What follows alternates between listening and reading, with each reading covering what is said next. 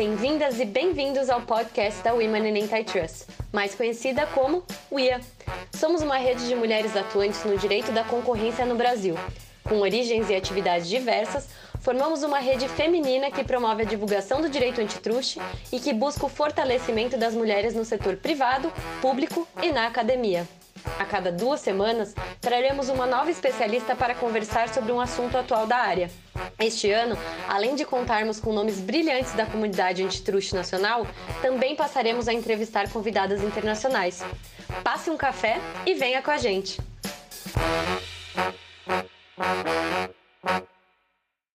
Olá, sejam bem-vindas e bem-vindos a mais um episódio do podcast da rede Women in Antitrust.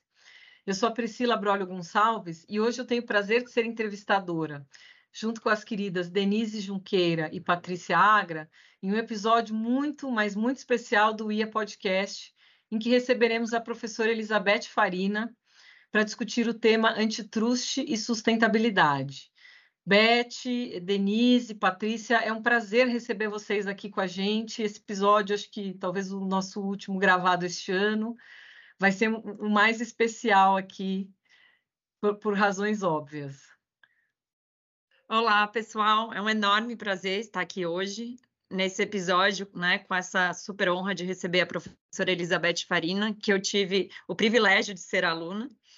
A professora Elizabeth Farina é economista, doutora em economia pela USP, além de professora titular da FEA USP há mais de 30 anos tendo sido chefe do Departamento de Economia da faculdade de 2002 a 2004 e novamente de 2011 a 2012. A professora Elizabeth Farina já publicou oito livros, 14 capítulos de livros e mais 25 artigos em revistas nacionais e internacionais de renome. Fora da academia, ela também atuou em posições de destaque, dentre as quais destacamos as presidências do Conselho Administrativo de Defesa Econômica, do CAD, 2004 a 2008, da União da Indústria da Cana-de-Açúcar Única, de 2012 a 2019, da Tendências Consultoria Integrada, de 2019 a 2022, e da Diretoria Executiva do World Resources Institute no Brasil, o WRI Brasil. Professora, seja super bem-vinda. Bem, é, vamos aqui para a nossa conversa de um samba de uma nota só. Eu também sou super honrada é, de estar com vocês aqui nesse podcast. Estou me sentindo muito moderna. E, e, eu acho que é, um, é muito agradável você ouvir é, pessoas sobre temas relevantes, atuais, em podcasts. É mais gostoso do que às vezes ficar lendo mesmo, né? Apesar que eu gosto mesmo é de um papel. É, eu queria dizer para vocês que é um prazer, é uma honra e é uma tremenda responsabilidade também esse podcast, porque porque ele atinge pessoas que você nem sonha que tenham interesse nos temas ou da forma como você é, aborda esses temas. Beth, o prazer e a honra certamente é toda minha de estar aqui ao seu lado, participando disso. Priscila, é, Uia, Renata é, e Denise, obrigada por essa oportunidade. Beth, você tem uma trajetória impressionante que conta com marcos muito inspiradores, sendo a primeira e única presidente mulher do CAD, da Única e da Tendências. O Única é um setor, vou até fazer uma parte, um setor mais conservador e mesmo assim. Você poderia nos falar um pouco sobre a sua trajetória profissional e sobre os principais desafios que você enfrentou e ainda enfrenta, considerando essa posição feminina de destaque? Bom, obrigada pela pergunta, Patrícia. Eu podia até devolvê-la para você, porque você enfrentou é, muitos desafios é, junto comigo dentro e fora do Brasil. Então, é, realmente foi uma coisa muito compartilhada e muito importante. E que até foi mencionado é, num, numa homenagem que me fizeram recentemente e que eu fiquei muito tocada com ela, que você compartilhou comigo várias dessas desses embates, né, dentro e fora do Brasil. Mas naquele período é, foi interessante porque o número de mulheres líderes das autoridades era enorme. Canadá era mulher, FTC era mulher, eu era mulher. Né? Então, se a gente fizer uma lista aqui, a gente vai ver que naquele período realmente, sem esforço é, focalizado nessa, nessa questão, a gente sabe que, que existe, mas no, é, na verdade, dentro dos nossos desafios, esse não foi o principal. E talvez isso tenha vindo é, da minha relação com a academia. Então, é, mais uma vez, a, essa, vocês me perguntam a trajetória da minha carreira. Né? Então, eu fiz cursos de economia, né, que já é uma área basicamente de homens, até hoje. Né? Nós estamos falando coisa de 20%, 30% dos alunos de uma faculdade de economia são mulheres. Mas não foi isso que brecou é, o, o, avanço uh, no antitrust. Né? Em outras áreas, ok, mas dentro de, do antitrust, naquele período, é, nós tivemos aí a possibilidade de tratar de muitos temas, e muitos temas difíceis, né? muitos temas é, complexos, e, e eu acho que esse casamento da, da academia com a proximidade do setor privado, associações de direito privado, quer dizer, diferentes formas de organização ajudam a você a identificar os caminhos mais importantes e encontrar é, pessoas que suportem e que concordem com a sua estratégia. Então, eu também tive a oportunidade de trabalhar com um conselho, com várias composições de conselho, mas composições muito relevantes. Né? É, não é todo dia que você pode arregimentar um número de pessoas com a formação básica de uma área que era uma área, apesar de ter legislação desde 1940, é, mas uma área que também não era conhecida no Brasil, né? E a gente foi trazendo isso. E por que, que a academia foi importante no meu caso e no caso de vários alunos meus? Exatamente porque a gente enxergava a vanguarda, que estava lá fora, nesse tema, né? mas tinha essa vanguarda. Você tinha a possibilidade incrível de conversar com pessoas como o Prêmio Nobel, que não ia para o encontro só de, de, de antitrust, mas vinha trazer a, o conhecimento e a pesquisa na área das organizações. E é, são as organizações que põem é, na mesa as suas estratégias e que mudam a cara do setor produtivo. Né? Então, eu queria dizer assim: é muito importante que a gente traga cada vez mais o conhecimento dessa área é, para as mulheres, mas podemos trazer os homens também, porque a gente trabalhou junto muito bem. E, e é, foi uma combinação academia setor privado, associações de interesse privado e a, a, o, o, vocês que fazem parte dessa comunidade antitrust, né? É, é, é, muito relevante, porque nós tínhamos lá o Prado, que era da UFRJ, tinha o Sixu, que era da, de, de Pernambuco, né? Uh, nós tínhamos o Paulo Furquim, que hoje é um diretor do INSPER, naquela época já era professor da USP de Ribeirão Preto, depois para Getúlio Vargas. Né? Então, nós estamos falando aqui de uma combinação de organizações que ajudaram muito a minha carreira Então, eu acho que se eu fiz alguma coisa certa, foi não fechar a porta para ninguém. E, e, de fato, as pessoas se, foram se interessando. A gente tinha umas regrinhas também de incentivos e controle, né?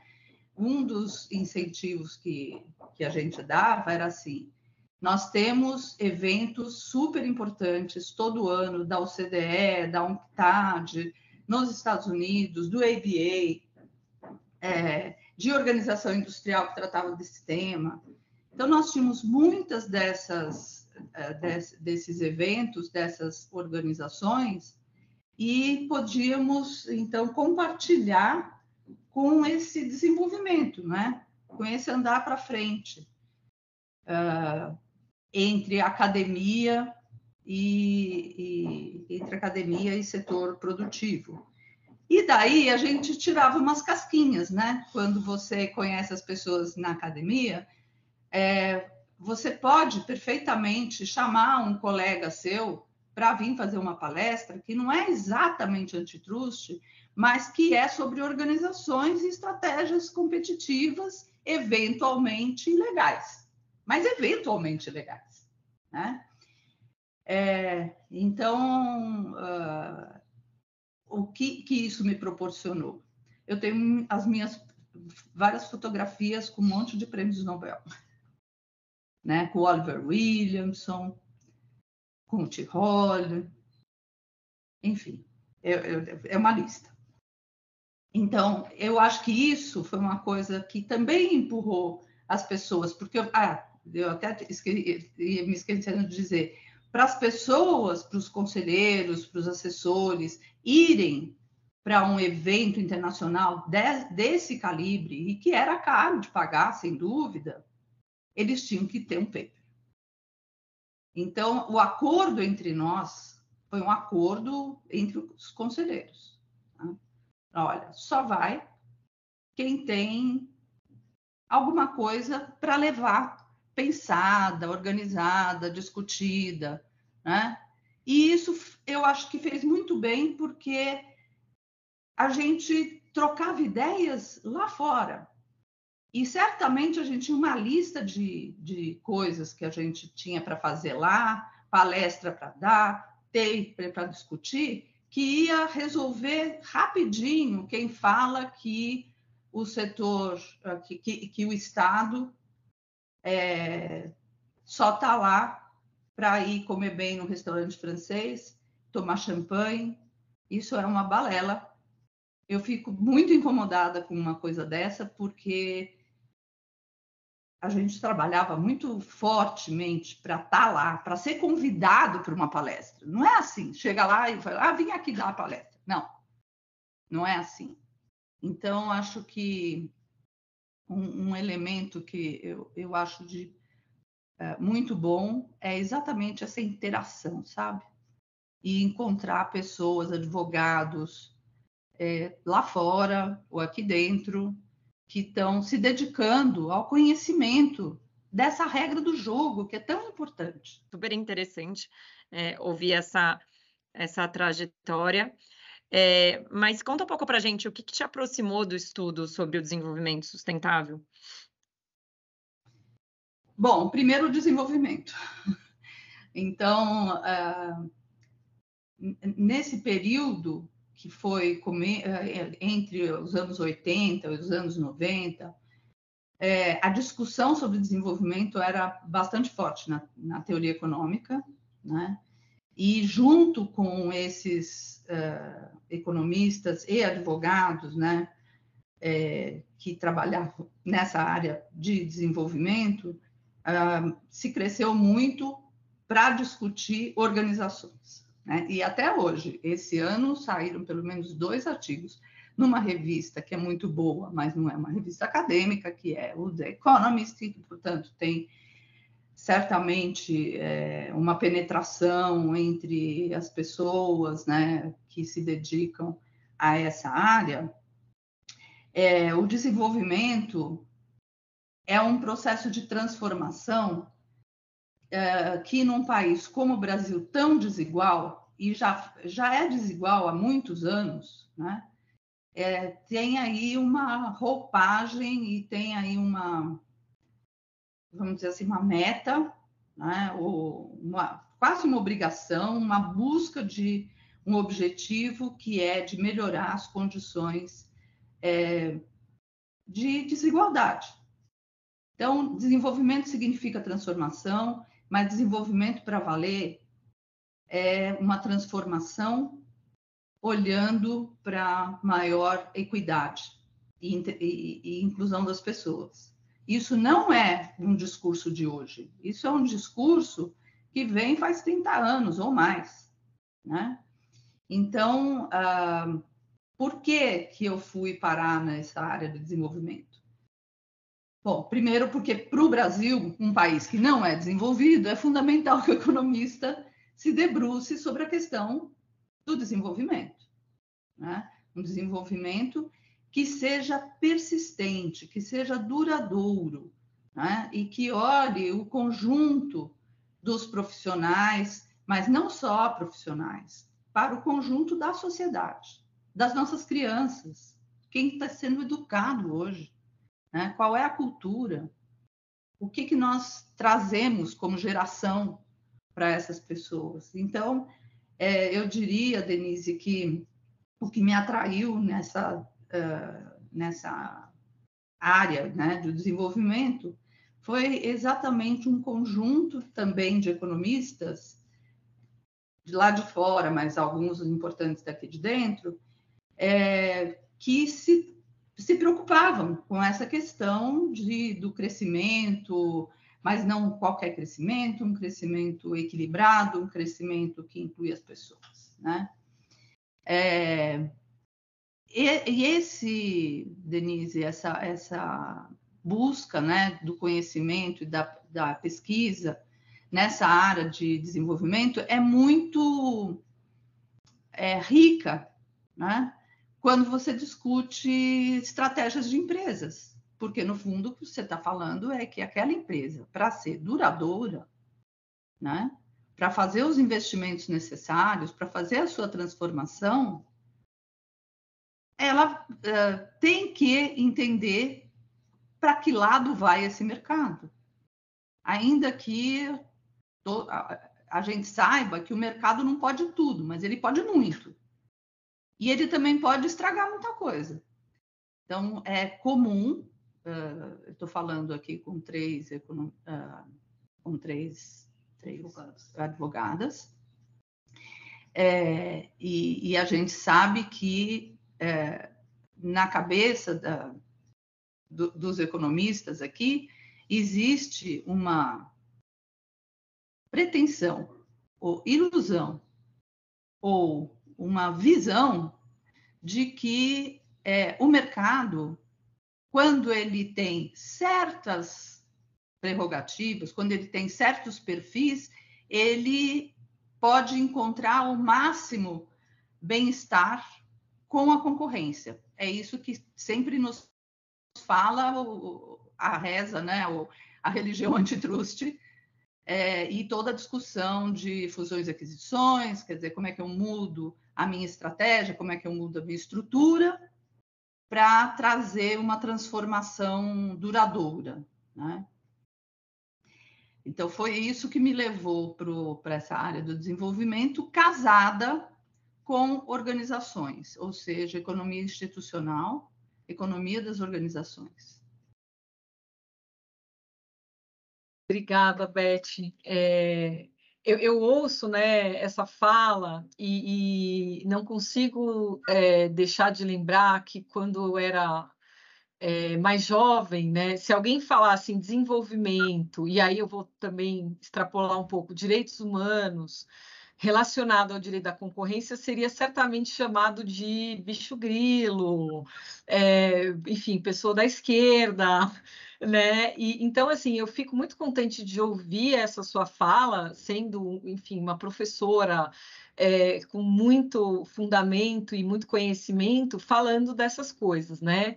É, e, e, fico é, é até eu não, não sabia da sua relação tão precoce com, com essa temática, né? Uh, que hoje realmente ela se coloca na pauta de todas as do direito da concorrência global, né? A gente vê autoridades de defesa da concorrência no mundo inteiro falando sobre esses temas e, e hoje em dia as pessoas, muito menos gente, torce o nariz achando que é uma completa heterodoxia, um devaneio é, de pessoas pouco é, letradas, desculpa a expressão, mas no, na economia ou no direito antitrust, né?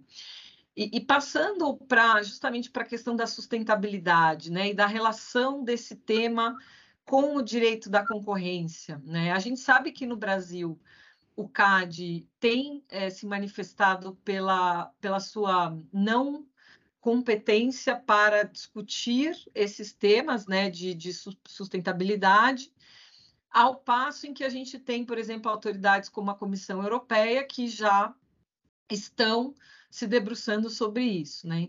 Então, eu queria ouvir a sua opinião sobre essa relação, sobre essa interface e sobre o papel da autoridade antitruste é, em relação ao tema da sustentabilidade. Ok, esse é um tema espinhoso, né? É, complexo, não resolvido. É, então, vocês podem me ajudar mas eu, de qualquer jeito, é um tema que você tem que tratar, porque ele está aí, na nossa porta todo dia, todos os empresários falando que tem programas ISD, né? Todos, então, de meio ambiente, é, de direitos humanos e de governança. Né? Então, essa tríade está no discurso de todas as empresas. E quando isso entra na tríade de todas as empresas, você entra é, numa discussão de compliance. Né? Tá ok, todo mundo aqui é, é a favor do ISD, eu tenho uma comissão dentro da minha empresa, que envolve, inclusive, alguns elementos que são do conselho de administração, então, mostrando a importância dentro da estratégia é, dessa área de sustentabilidade. Né? É, e é, é, nós vamos mais além, quer dizer, é fácil você dizer que você vai contratar um, é, um profissional, né? seja economista ou seja um advogado, ou ambos, né? é, para organizar as suas atividades na busca de ter um uh, compliance. O ponto é, eu tenho, uh, uh, me dedico né, a desenvolver toda uma estrutura para dizer eu sou ESG, né? Eu sou, é, eu quero ter é, essa configuração, eu, eu, eu quero trabalhar nessa linha. E aí vem a primeira pergunta difícil como é que eu meço emissões de carbono? Mas é só carbono? Porque eu já aprendi que emissões de carbono contribuem para o aquecimento global. Então, uma vez que contribui para o aquecimento global, ele contribui para muitas mazelas que a gente não, não tinha visto antes com tanta frequência. Né? A história dos extremos. Né?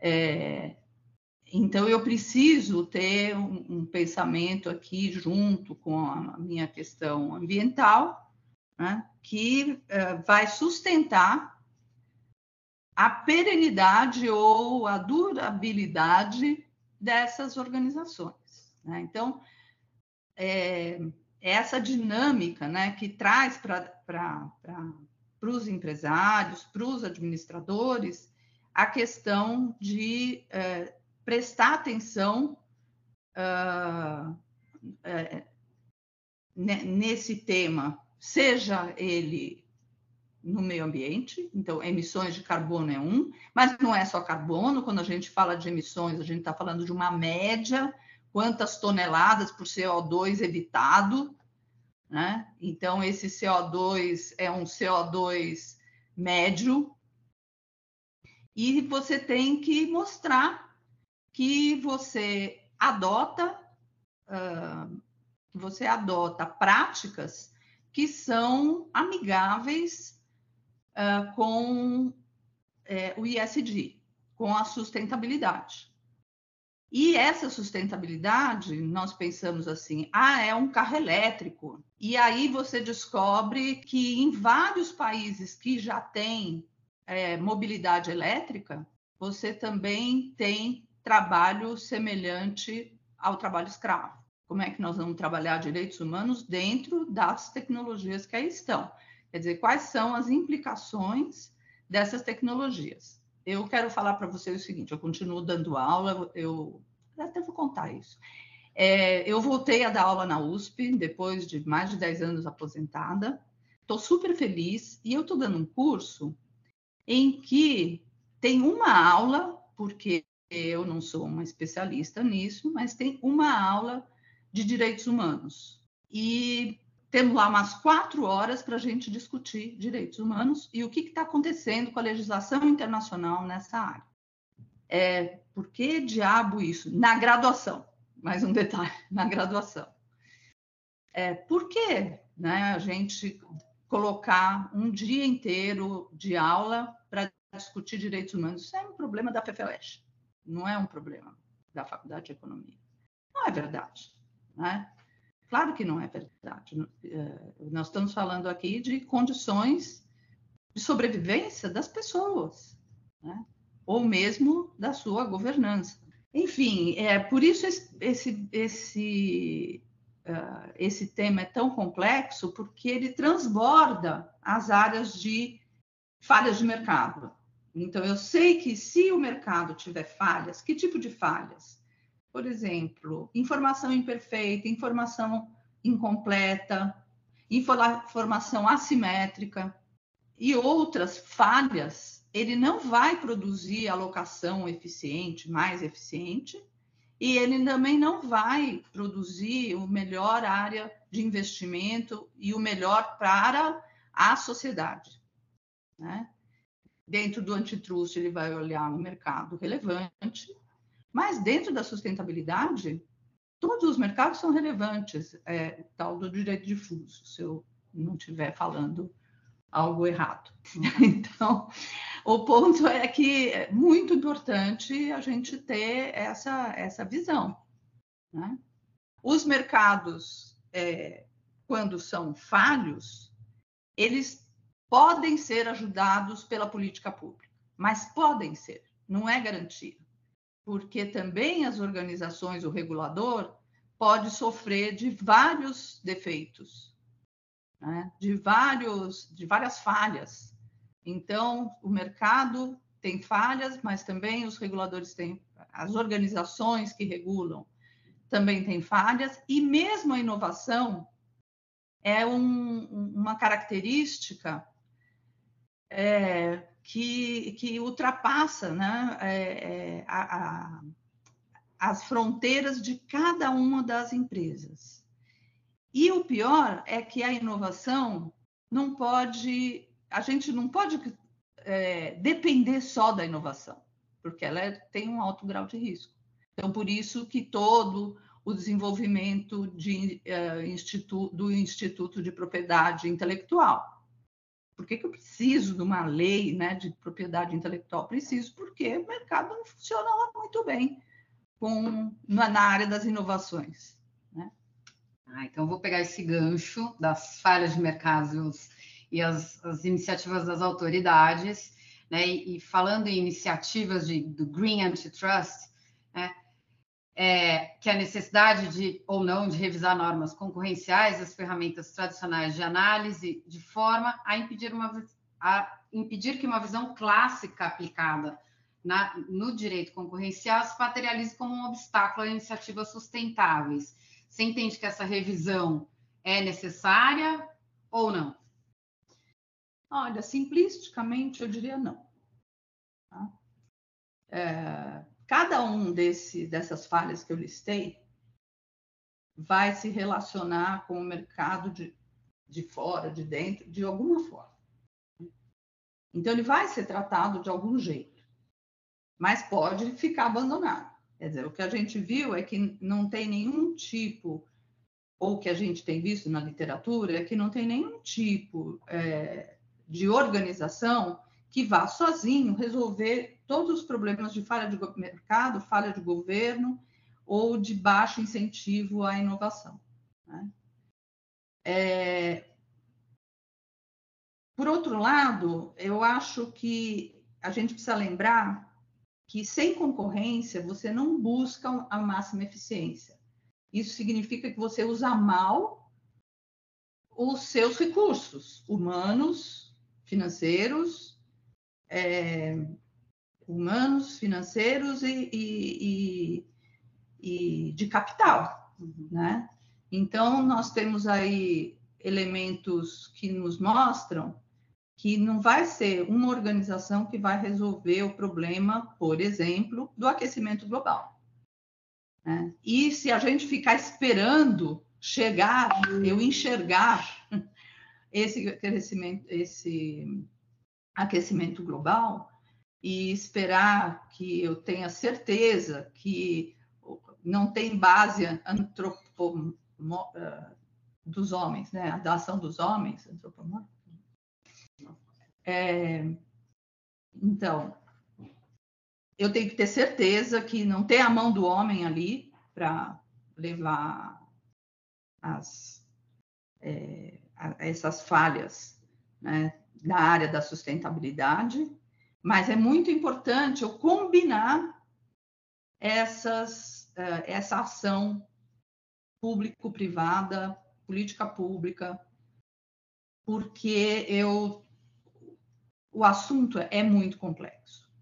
E outra coisa, por que, que é tão importante direitos humanos aí? porque a gente precisa fazer uma transição justa e a gente precisa olhar e buscar é, a igualdade. Não é uma igualdade absoluta, mas eu tenho que abrir as oportunidades para que todos tenham a oportunidade de buscar a, o seu, enfim, o seu, a sua felicidade ou o seu bem-estar, né? Eu sei que essa palavra bem-estar é um pouco, não é muito é, apreciada, mas o fato é que eu preciso cuidar dos meus, da minha sociedade. Né? Não, super interessante. É, um outro ponto que a gente queria conversar com você, professora, é o debate é, do tema sobre análise de cooperação entre concorrentes para fins sustentáveis, os chamados Sustainability Agreements.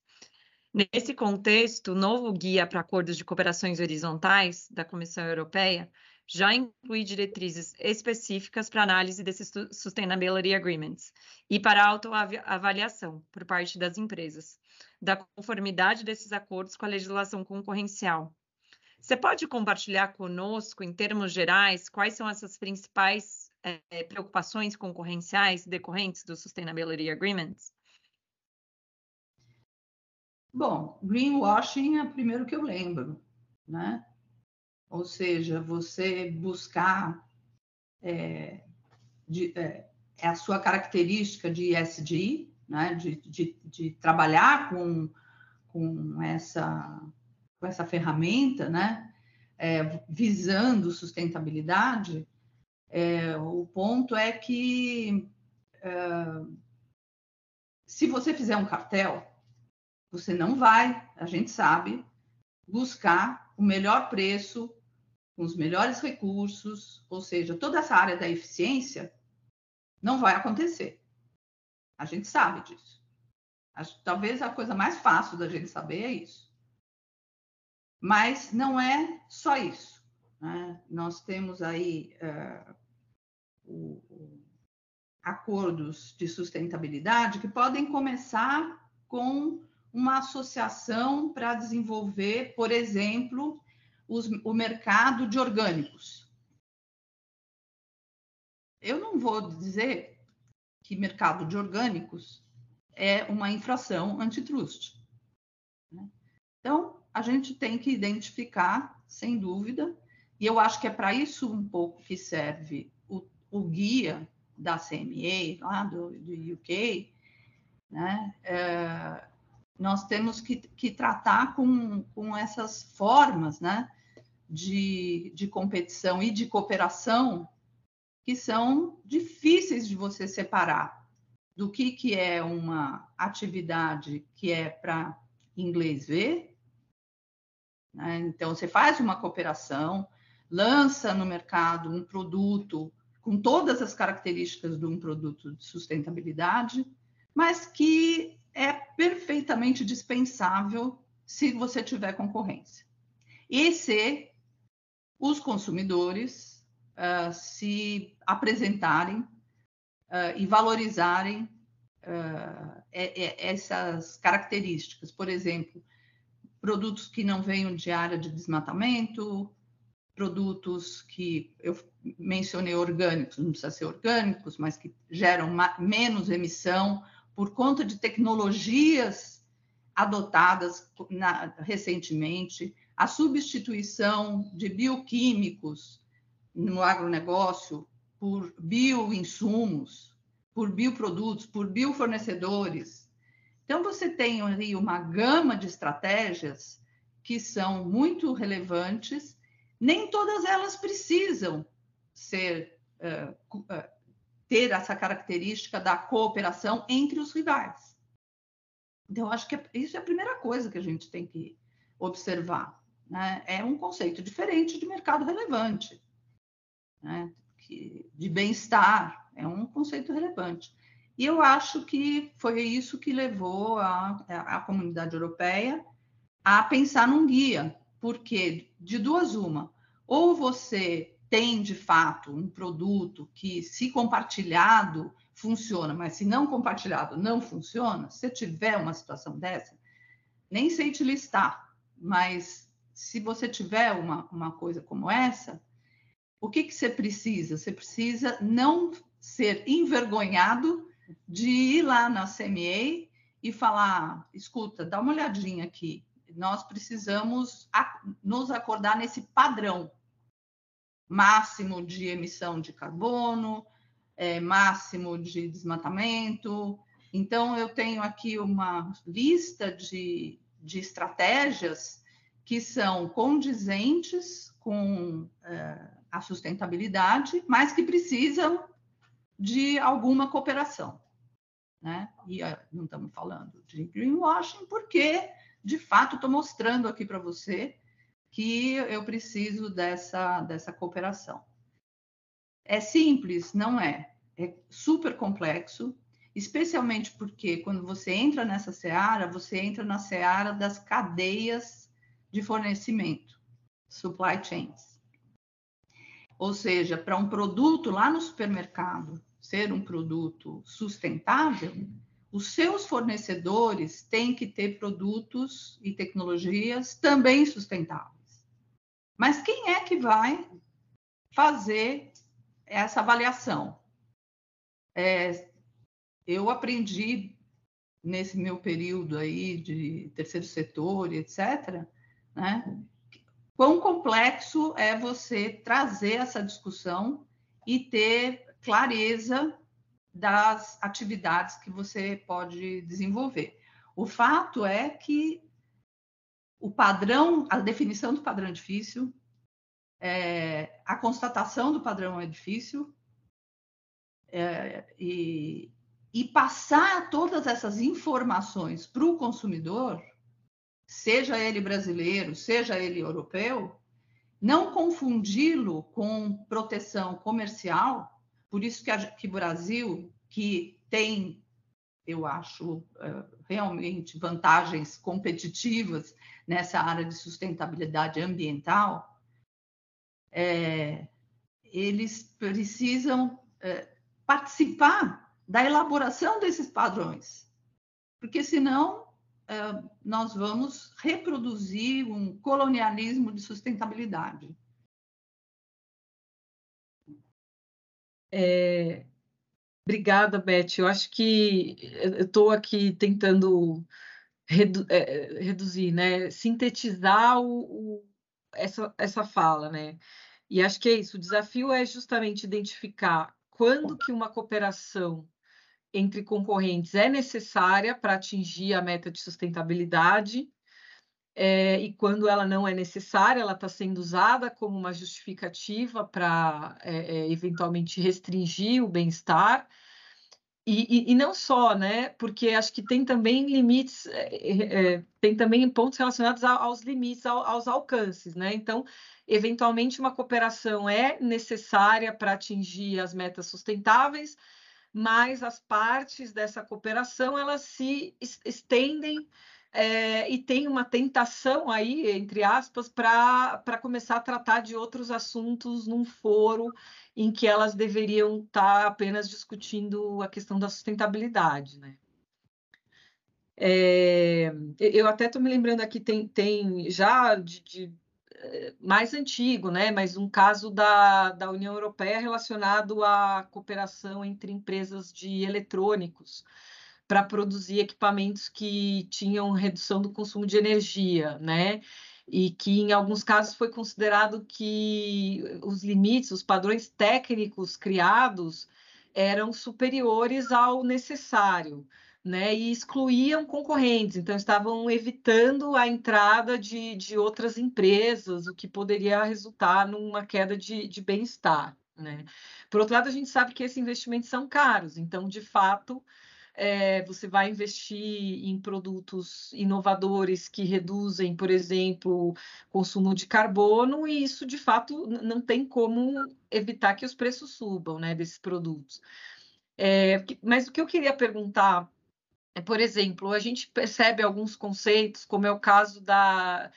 Em alguns mercados você tem a vantagem do primeiro da, da, empresa que entrou primeiro. E, nesse, e, e, aqui a gente ouve muito falar do first mover disadvantage, né? Ou seja, aquele que tomou a iniciativa, foi o primeiro a adotar, tem uma desvantagem, né? De ser o primeiro.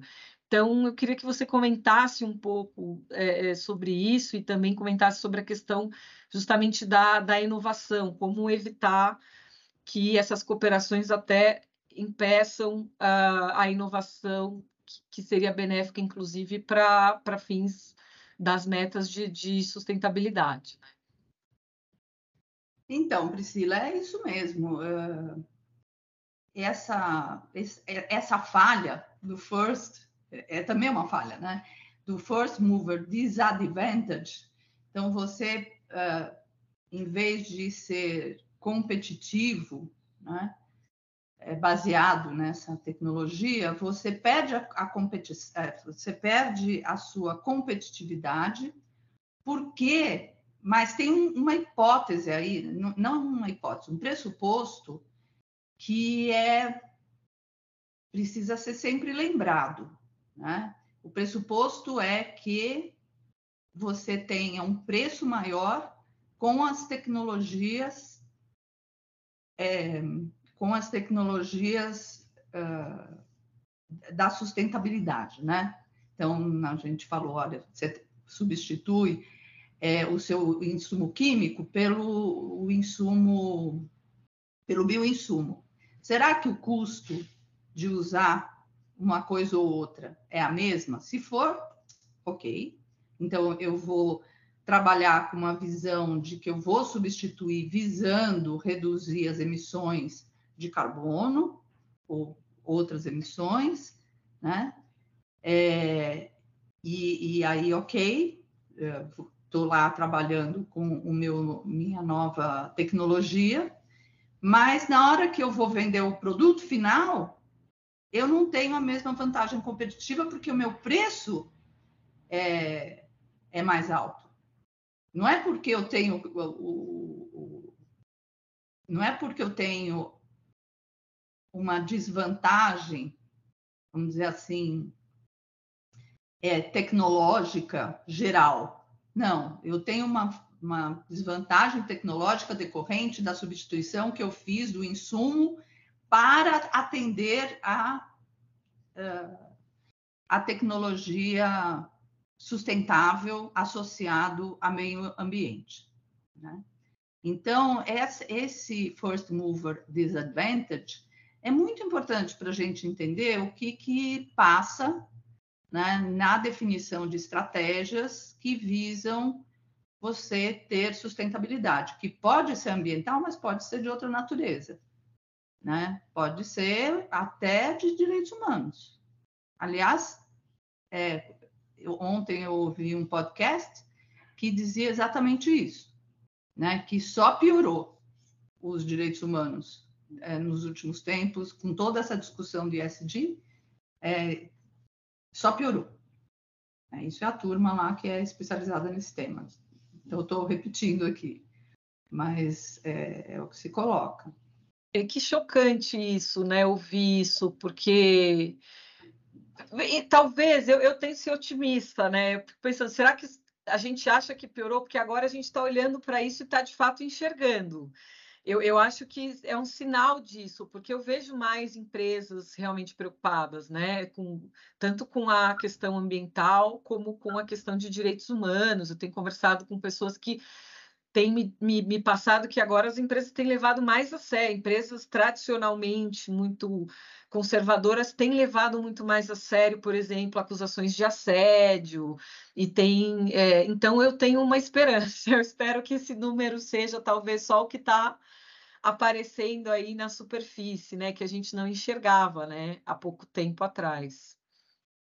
Mas se a gente não enxergava, é bom que comece a enxergar, porque sim, né? sim é, eu acho que todas essas movimentações de violência que é crescente, que entra na sua casa todo dia, é, não pode ser ignorada, né? Então a gente pega lá, bom, ok, vamos lá, carro elétrico. Eu estou falando muito do carro elétrico porque é, é, a hoje em dia tem propaganda de carro elétrico no, na televisão, né? Então tem uma campanha para adoção. E, e será que, de fato, ele contribui? Então, primeiro, de onde vem a energia elétrica? Então, se vier do carvão, acho que a ideia não foi muito boa. Né? Ou mesmo do gás natural. É bem melhor do que o carvão, mas também tem emissões. Então, aí você tem uma questão que é quais são os minérios, os minerais que entram na composição das baterias. E aí você começa a descobrir que uma parte vem do Congo, outra parte vem. Enfim, eu não vou listar aqui, mas é, são vários países cuja situação da população é lamentável. E está todo mundo é, olhando com muito cuidado para isso.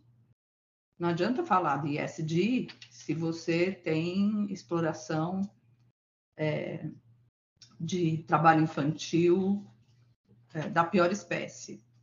Aí eu sei que é, existe todo um discurso de que você impedir a criança de trabalhar, ou o jovem de trabalhar, é, é melhor do que deixar ele sem trabalho e ele trabalhar por narcotráfico.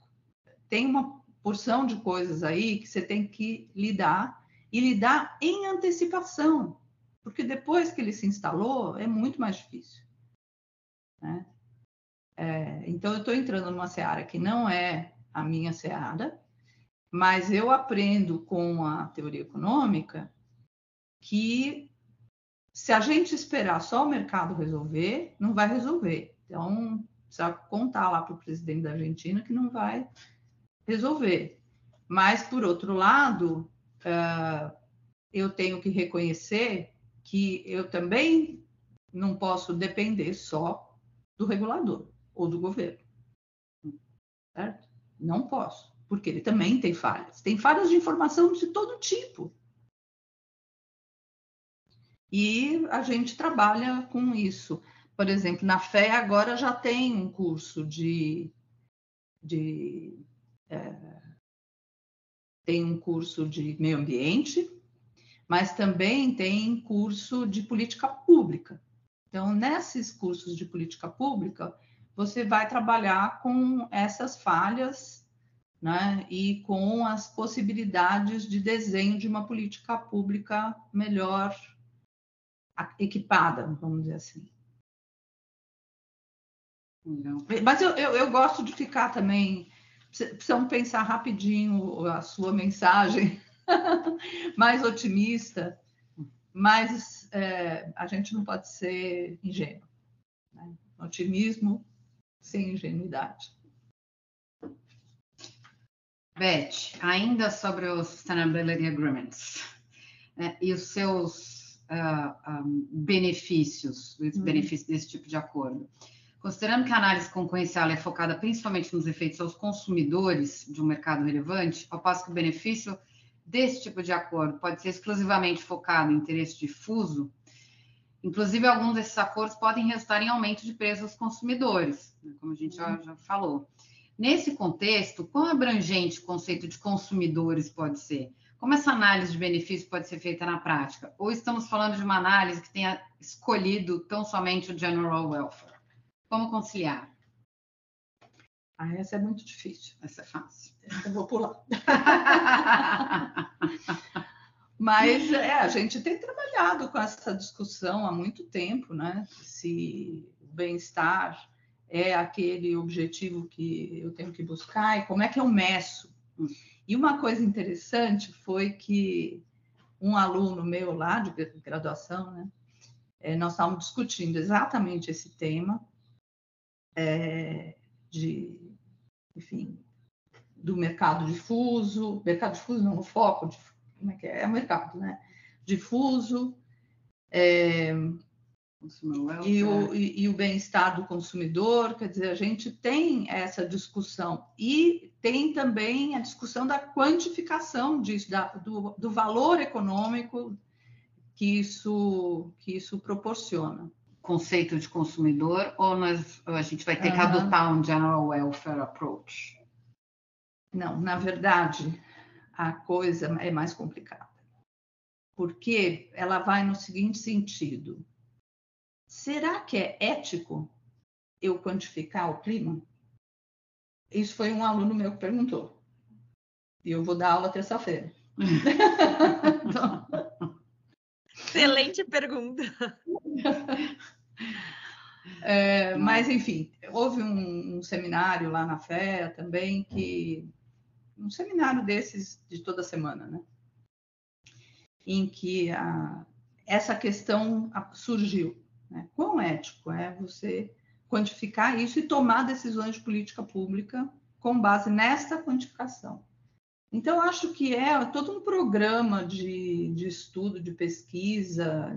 Eu sei que nós não podemos nos dá o luxo de ficar pesquisando é, sem, muito, sem muita objetividade, mas são questões que, que, são relevantes e que você tem que, que enfrentar, pelo menos, né? Ou pelo menos dizer, olha, eu fui até aqui, daqui não estou conseguindo avançar, mas veja só, eu preciso resolver uma questão que é o bem-estar uh, e, e qual é a função do Estado, do governo, da inovação para onde que ele está olhando e como é que ele está é, sendo é, perseguido, né? Perseguido e pensado. Essa é difícil. Não, obrigada. De fato, é super difícil, até porque, é, ou seja, o usual é, é, focar num ponto só, mas a verdade é que tudo se interconecta, né? E agora mais do que nunca. E aí saber, enfim, como que se interconecta, interconecta e como mensurar isso, acho que é o grande desafio. É, e aí, considerando tudo que a gente conversou até aqui, professora, é, queria entender um pouco, na sua visão, quais são é, os, os, benefícios né, sustentáveis que poderiam justificar, se é que eles justificam acordo, acordos que restringam a, a competição. E a análise desses acordos, ela seria feita pela regra da razão? Olha, eu temo que sim. Eu acho que sim, porque saindo da, da, da regra da razão, você desconsidera muitas vezes é, o contexto em que as coisas acontecem. Né? E, e esses, essas questões são muito complexas para você abandonar o quadro geral que está involucrando uh, a sua política pública, o desenho dessa política, né? como é que você lida com isso. É, então, acho que sim, acho que teria que seguir a regra da razão até para conseguir sair do mercado relevante, que é que está colocado sobre a guerra, sobre, sobre a, a regra da razão, tá? E, e ele uh, e da mesma maneira você tem o, a sua sustentabilidade muito diferente em diferentes contextos. É, eu gosto muito de aprender sobre as diferenças de tecnologia que permitem você aumentar a produção de alimentos, é, reduzindo emissões, na, com tecnologias que sejam mais favoráveis à sustentabilidade e ao aquecimento global, né? Quer dizer, e, e não ao aquecimento global, mas é, stop, né? É, a interrupção do, do ou, ou, redução do ritmo é, do, do, aquecimento global. Né? Então, para isso, eu tenho que é, estudar muito, é, trabalhar com, com dados é, adequados, com pressupostos adequados, mas, enfim, é, é, eu acho que sim, acho que o mercado relevante e toda a discussão uh, que nós sempre tivemos, né, é, também vale aí para sustentabilidade, não é só para o mercado relevante. Né? Mas lembrando, eficiência também é importante, tá? porque os recursos são escassos.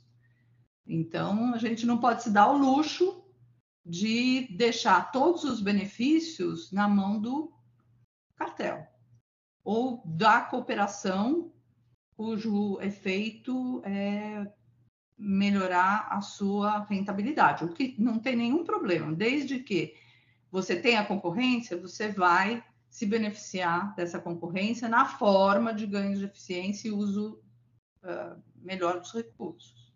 Isso não é perdido mas um não garante o outro. Né?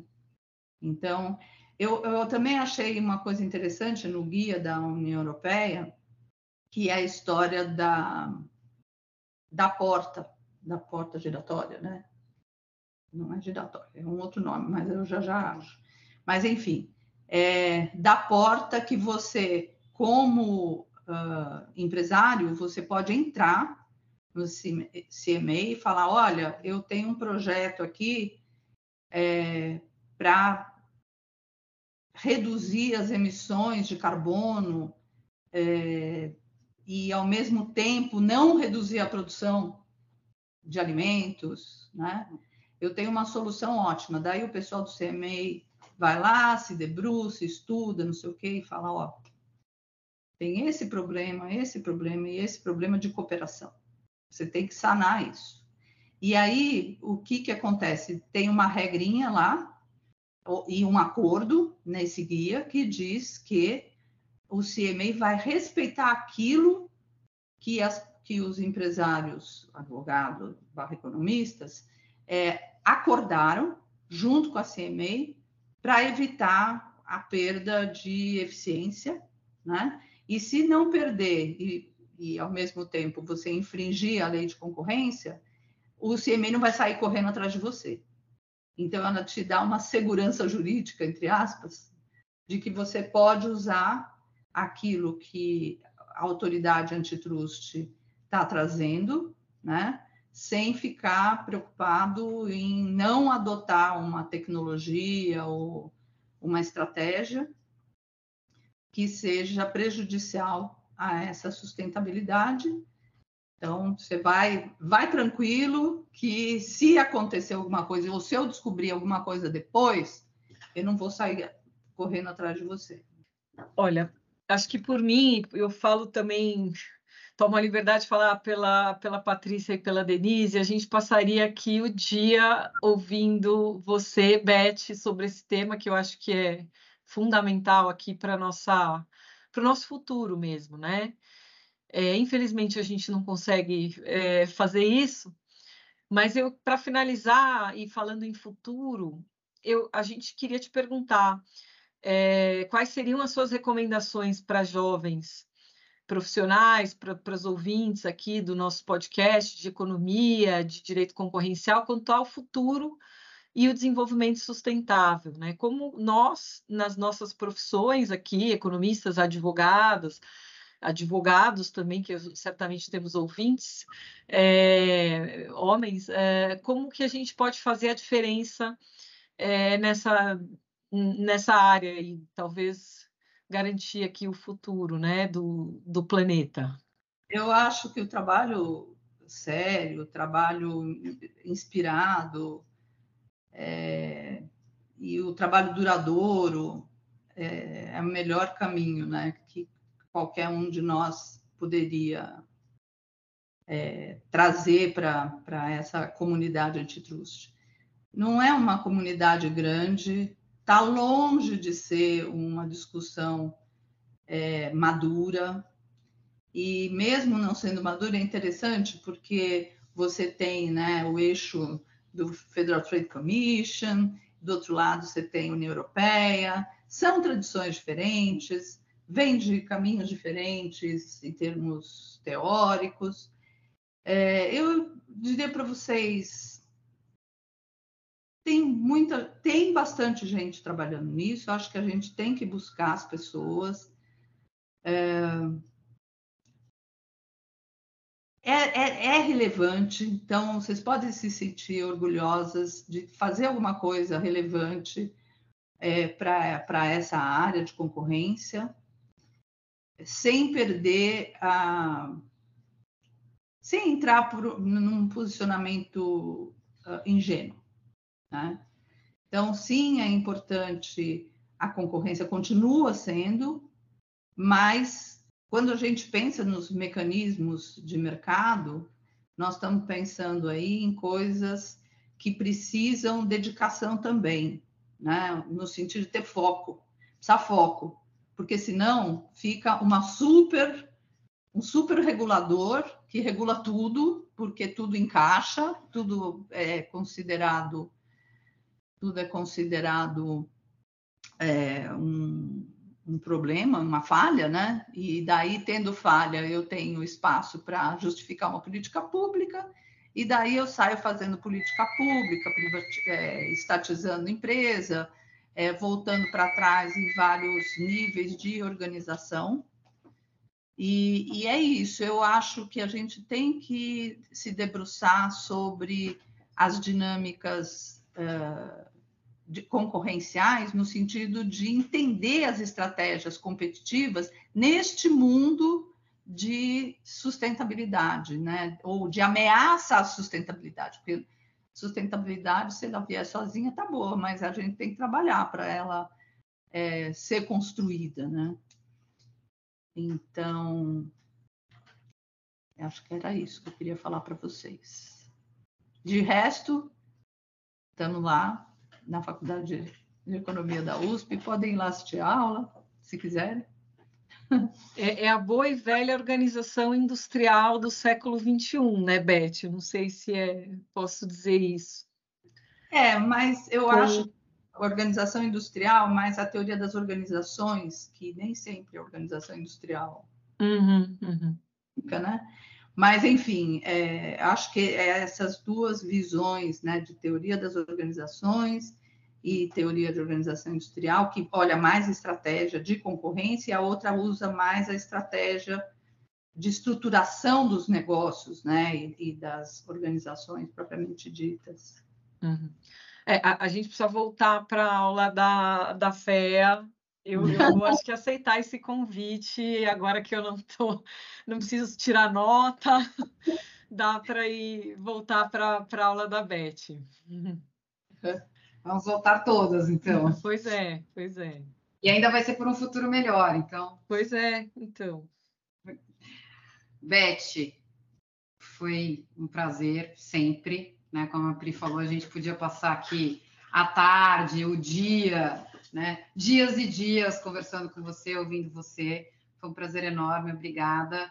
Um prazer enorme também dividir esse momento aqui com a Denise, com a Priscila. E a gente conta com você, expoente feminino dessa, não só da matéria, mas, mas como economista, com toda a sua trajetória. Então, para a gente, eu falo, não vou, não vou tirar as palavras da Priscila, presidente do IA, mas é certamente assim um engrandecedor ter você conversar com você sobre qualquer assunto, em especial esse. É, então, obrigada. Professora, obrigada, obrigada, Patrícia, e obrigada, Pri, também. É, enfim, você é uma inspiração aí para todas nós que estamos aqui hoje com você nessa discussão, mas também para tantas outras mulheres aí, advogadas e, e economistas, né, que operam no, no, no mundo do, do, do antitrust. É, super obrigada, né, disponibilizar aí seu tempo. E esperamos aí ter outras conversas, né, como essas, porque são super interessantes, super enriquecedoras e que vão inspirar aí outras tantas mulheres também que, que, que estão vindo e, e, cada vez entrando mais, o antitrust sendo tomado pelas mulheres. É, a, a, enfim, a, a, Patrícia e a Denise falaram, é, eu não tenho nenhuma, nenhum monopólio aqui das palavras, eu acho que elas traduziram exatamente o que eu, que eu queria dizer, então não vou me repetir, né? Agradeço muito é, eu sei que o seu tempo é, é, preciosíssimo, então esse tempo que você dedicou aqui ao, ao, a, esses, a esse podcast, a nossa rede, eu agradeço em nome de todas e todos que certamente vão ouvir e, e seguirão discutindo esse assunto. Foi muito boa essa conversa. É, foi, foi, muito boa. É, as perguntas foram muito boas. É, sem perguntas boas não tem podcast que preste. Então, é fundamental, né, o posicionamento que vocês trouxeram e os pontos que vocês levantaram, porque todos eles são muito relevantes. E, mais uma vez, eu poderia dizer, é desafiante falar num podcast é, como esse, de mulheres é, no antitrust, porque é, essa é uma comunidade que, que traz sem destemidamente as questões importantes, as questões atuais, as questões complexas, que são muito desafiantes, que são difíceis, que trazem polêmica, mas que também precisam ser tratadas. Então, acho que a gente não tem que ter medo da polêmica, tem que ter é, um apreço pelo, por essa visão de que nem tudo que é que, que, que vem em dupla, né? Um não é, precisa ser causa do outro. E essa é uma questão que a gente aprendeu, eu acho que muita gente aprendeu, não, nem todo mundo, é, sobre é, a pandemia e a vacina e os medicamentos, porque essas questões que surgiram de um período que eu, é impressionante que a gente tem passado por ele, que é que foi o da Covid, ele tem um assento numa, num critério é, num critério científico de argumento de uh, sustentação do, do seu é, do seu do, é, da sua, do seu argumento, né? sustentação do seu argumento porque ele precisa, de fato, ter uma algumas algumas regras é, de convencimento né, que separa o que, que é causa do que é algo que acontece ao mesmo tempo, mas não necessariamente é causa do outro. Né? Esse é um, um elemento super importante, é difícil. O pessoal de econometria adora, tem trabalhado, tem melhorado muito, tem crescido muito, né? tem se desenvolvido muito a área eh, de quantificação. E uma outra coisa que eu acho interessante também é que muitos economistas têm se debruçado sobre comportamento do consumidor, né? da sociedade.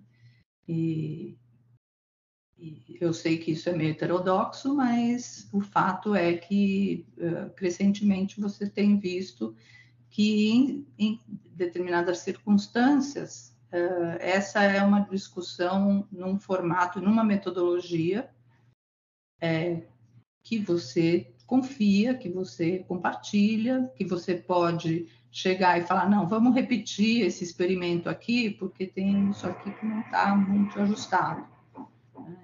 É importante isso. E talvez seja um, um, também importante para para as nossas pesquisas e até para a gente discutir com os nossos filhos é, como é que eles têm que convencer. Beth, eu estava aqui só de ouvinte, fazendo a parte técnica, mas para mim também foi uma honra e um privilégio te ouvir. Eu faço coro aqui aos agradecimentos da Pri, da Tita e da Denise. Agradeço também às nossas e aos nossos ouvintes e até o próximo episódio, pessoal. Este foi mais um episódio do podcast UIA. Agradecemos as entrevistadas, a Rede UIA e a todos que nos acompanham. Este podcast é apresentado por Ana Beatriz Andrade, Ellen Deuter, Luísa Nóbrega, Maria Carolina de Sá, Noemi Collin e Talita Novo, e conta com o apoio técnico de Amanda Taide, Priscila Brolio, Camila Rocha, Guilherme Gonçalves, Maíra Rodrigues e Renata Gonzalez.